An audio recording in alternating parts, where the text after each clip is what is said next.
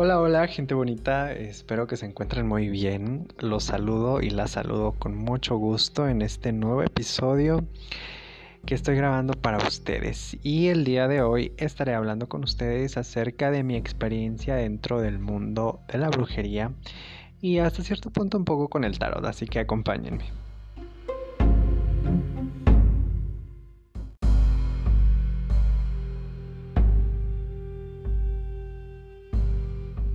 Bien, bueno, pues ahora les voy a contar un poco de la experiencia que ha sido esto y este camino que para mí es interesante, que ha sido de descubrirme, de conocer mis capacidades, de conocer un poquito también mis valores, mis límites y que ha estado creo que presente en mí desde hace mucho tiempo, pero no me había dado cuenta al 100%. ¿no? Yo recuerdo que desde que era yo un adolescente básicamente siempre tuve el interés por, por las plantas, por el trabajo herbolario, eh, que no necesariamente pues uno pensaría, bueno, pues es que eres una bruja, si sabes de plantas y cosas así. Me encantaba leer de plantas, ¿no? Yo nunca había pensado que esto era una parte de la brujería, ¿no?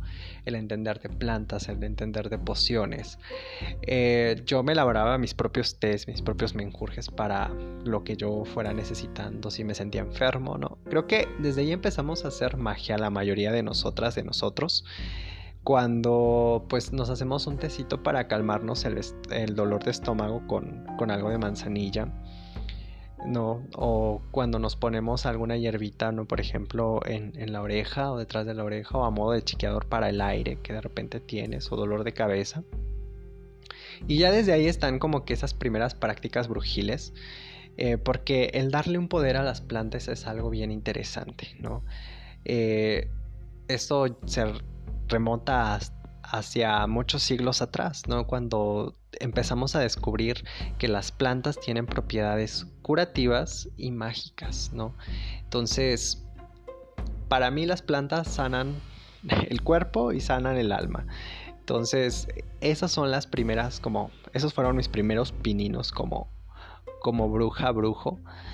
Y ya después eh, de mucho tiempo, ¿no? Yo empecé también a, cuestionarme, ¿no? A los 17 años rompí completamente con la religión que yo tenía, que a mí me habían impuesto, porque tengo que decir, a la mayoría de nosotras y de nosotros se nos impone una religión, ¿no? Nadie te pregunta, oye, ¿quieres ser cristiano? ¿Quieres ser católico? ¿Quieres...? No, nadie te pregunta nada de eso, solo te lo imponen y listo, ¿no? Incluso hacen este rito de iniciación, que es cuando te bautizan, ¿no? Ese es un rito de iniciación. Entonces, a los 17 rompo completamente con las cosas que ya yo venía practicando y digo, no quiero más de esto, porque la verdad es que la, religión es un negocio, las prácticas religiosas son un negocio. Y vean ustedes a, los sacerdotes que, que andan conduciendo autos último modelo, cuánto te cobran por una misa, ¿no? En el caso de, los pastores, ¿no? A qué colegios van sus hijos, ¿no? Este, pues muchas cosas que, que detrás de todo esto pues está una gran, gran cantidad de dinero que evidentemente no se usan para obras beneficiosas y para ayudar al prójimo.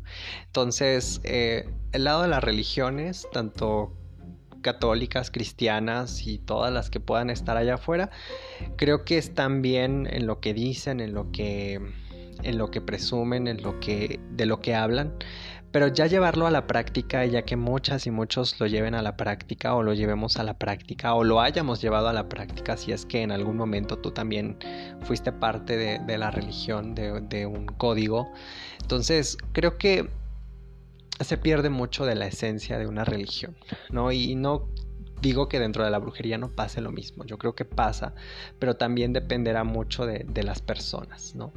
Entonces, retomando el, caso de yo rompo a los 17 completamente con las ideas que ya se me habían impuesto, justo unos meses o un mes, no sé, yo tuve como un sueño muy extraño, ¿no?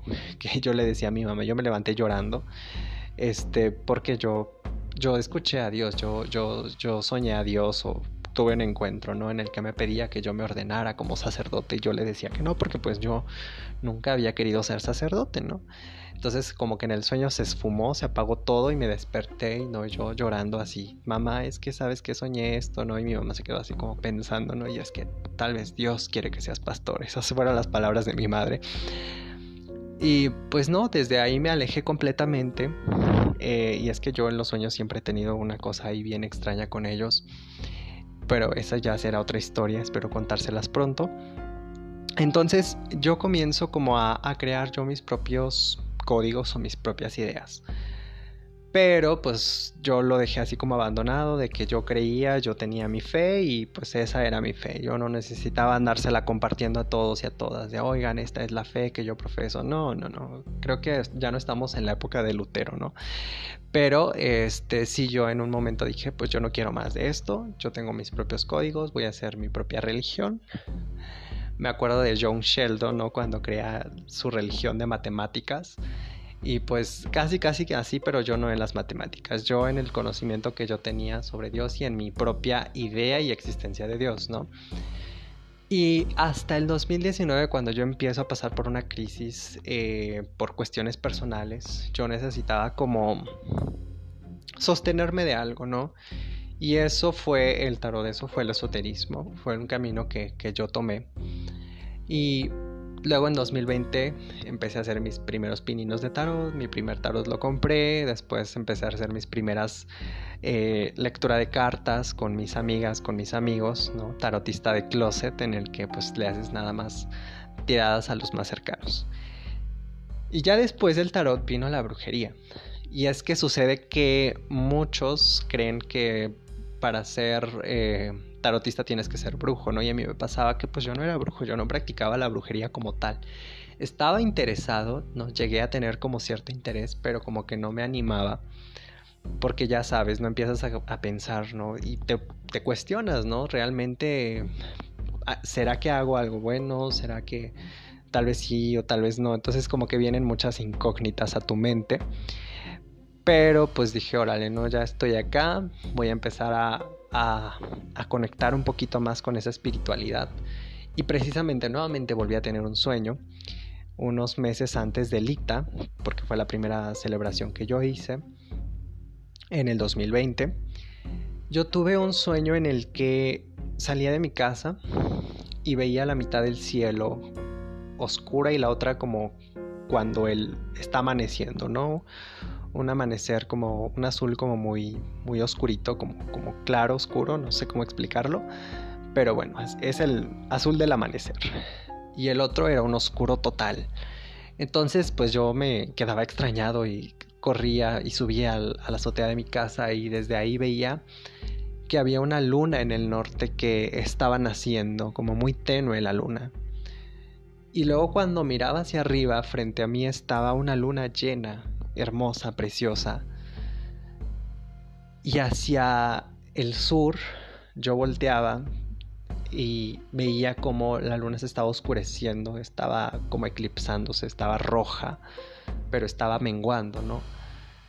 Entonces ese sueño fue como mi primera señal de que yo ya estaba tomando este camino, o siento que fue la primera señal de que ya tómate más en serio este camino y siento que fue el primer llamado que yo tuve con Hécate, ¿no? Que fue la primera señal que ella me dio.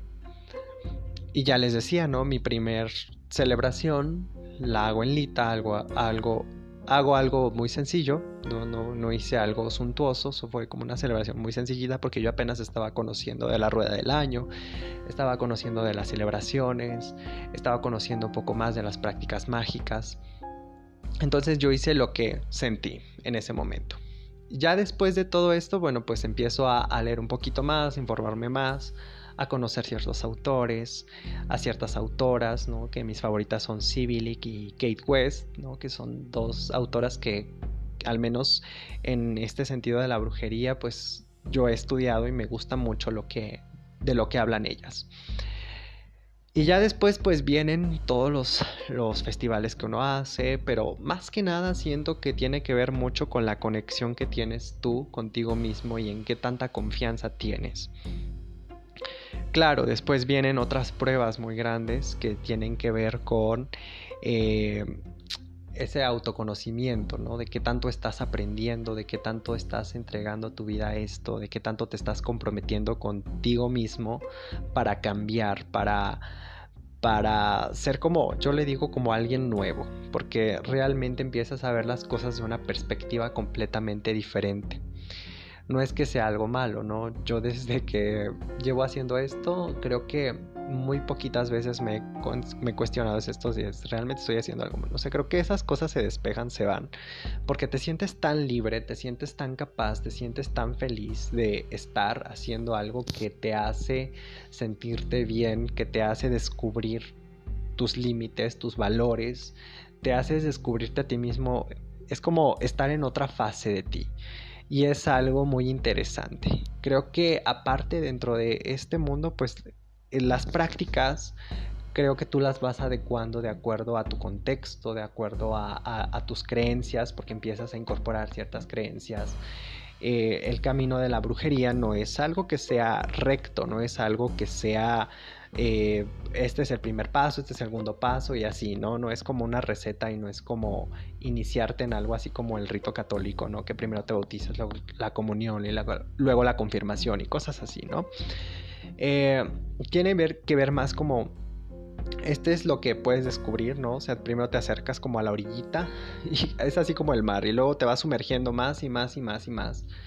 Y puedes llegar a perderte si no, si no, este, pues si no tienes como cuidado con eh, toda la información que manejas, porque después, en mi caso, en el 2022, hace un año precisamente, vino mi noche oscura del alma, vino esta parte de de que pues te empiezas a dar cuenta de muchas cosas que ya no necesitas en tu vida pero que están ahí presentes que todavía no te has deshecho de ellas es como una mochila que sigues cargando y te das cuenta que tienes esa mochila atrás de ti.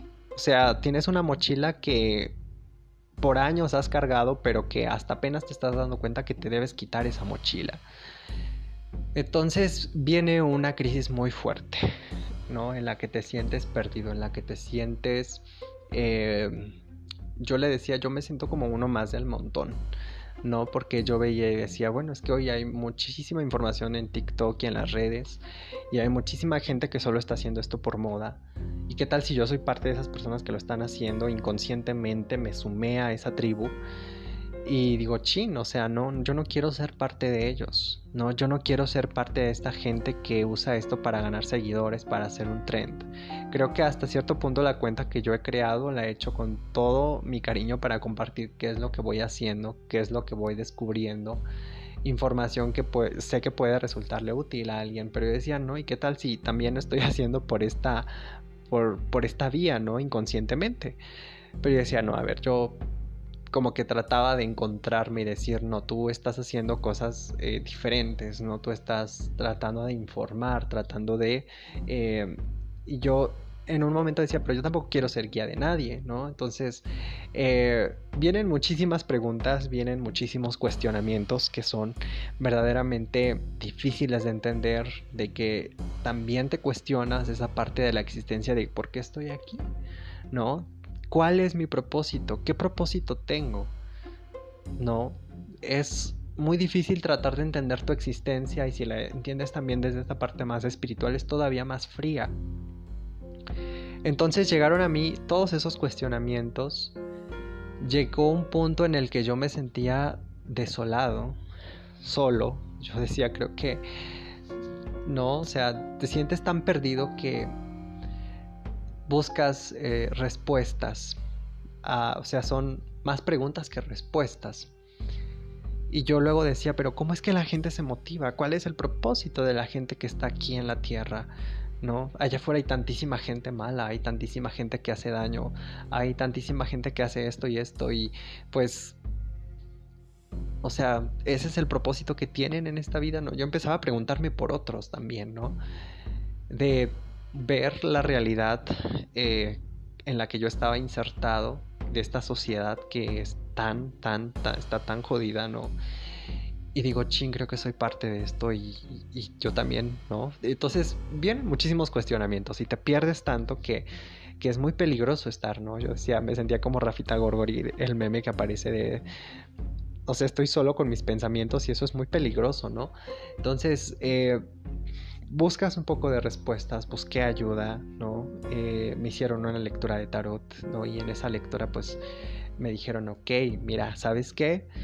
el mundo espiritual no es para muchas personas, ¿no? Y si verdaderamente sientes que este mundo espiritual es para ti, tienes que redoblar esfuerzos, tienes que doblar la apuesta.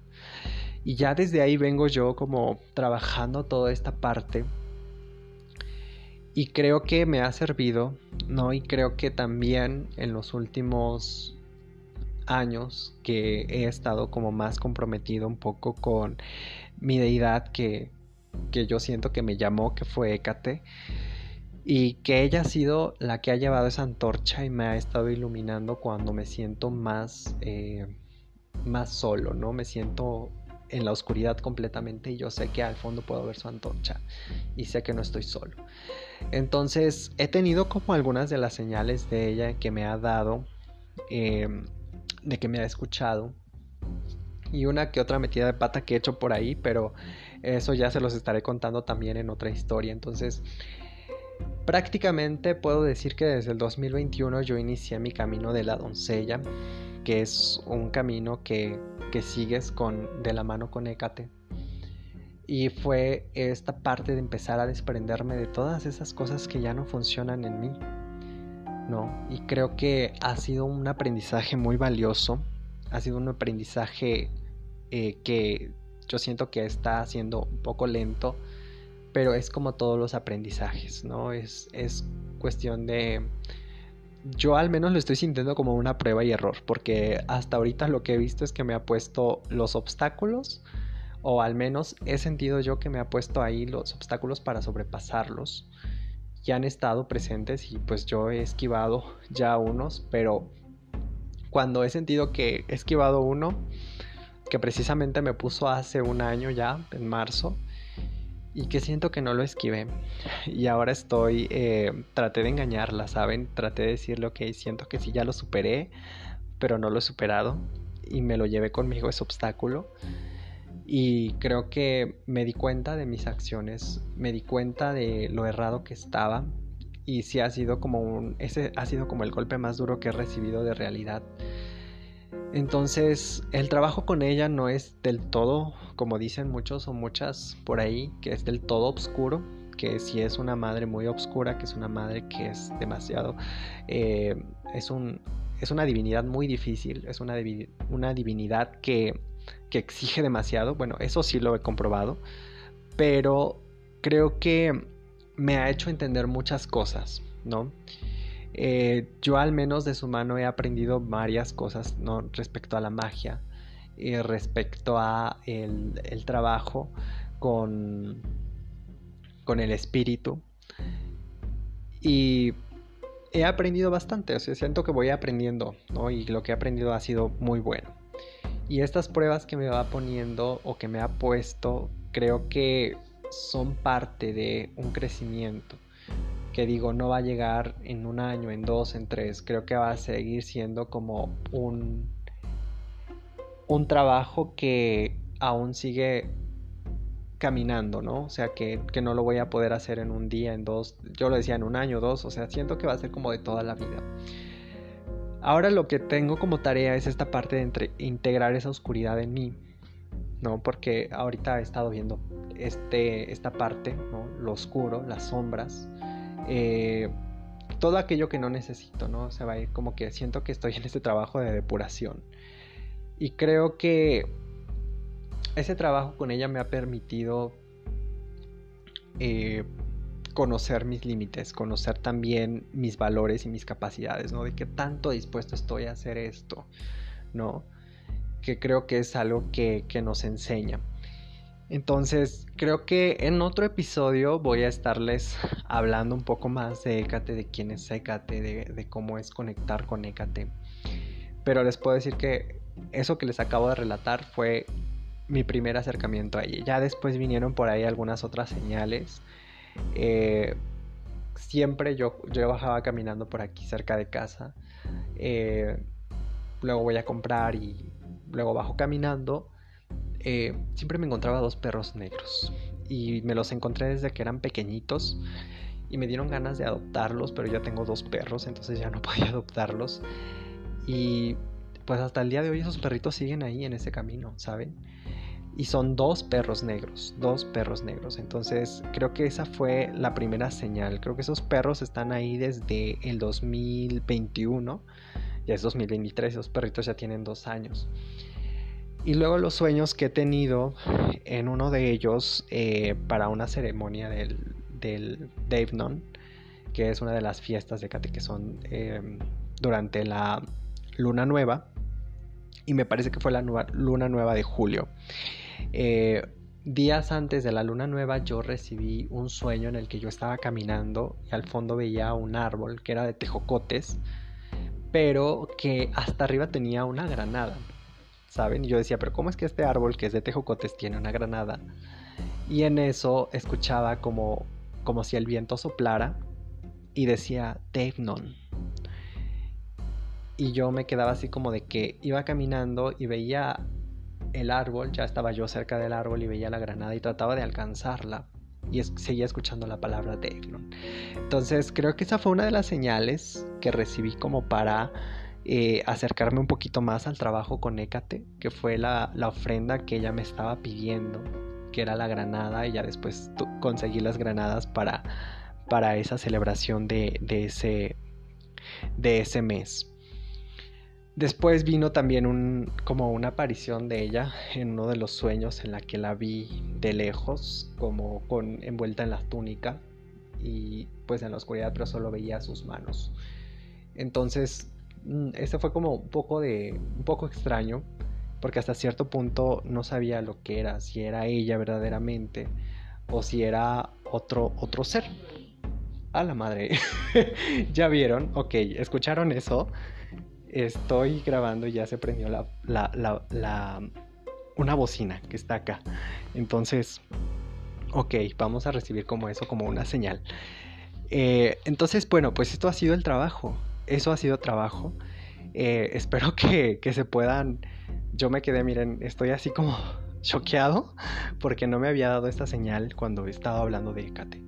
Entonces, bueno, pues lo voy a dejar aquí y ya después les estaré contando un poquito más en una segunda parte de este capítulo para hablarles un poco más de ella.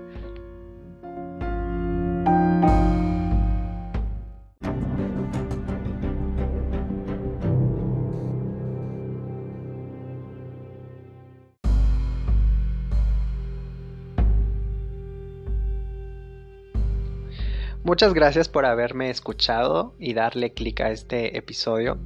Pronto nos estaremos escuchando con la segunda parte de este capítulo.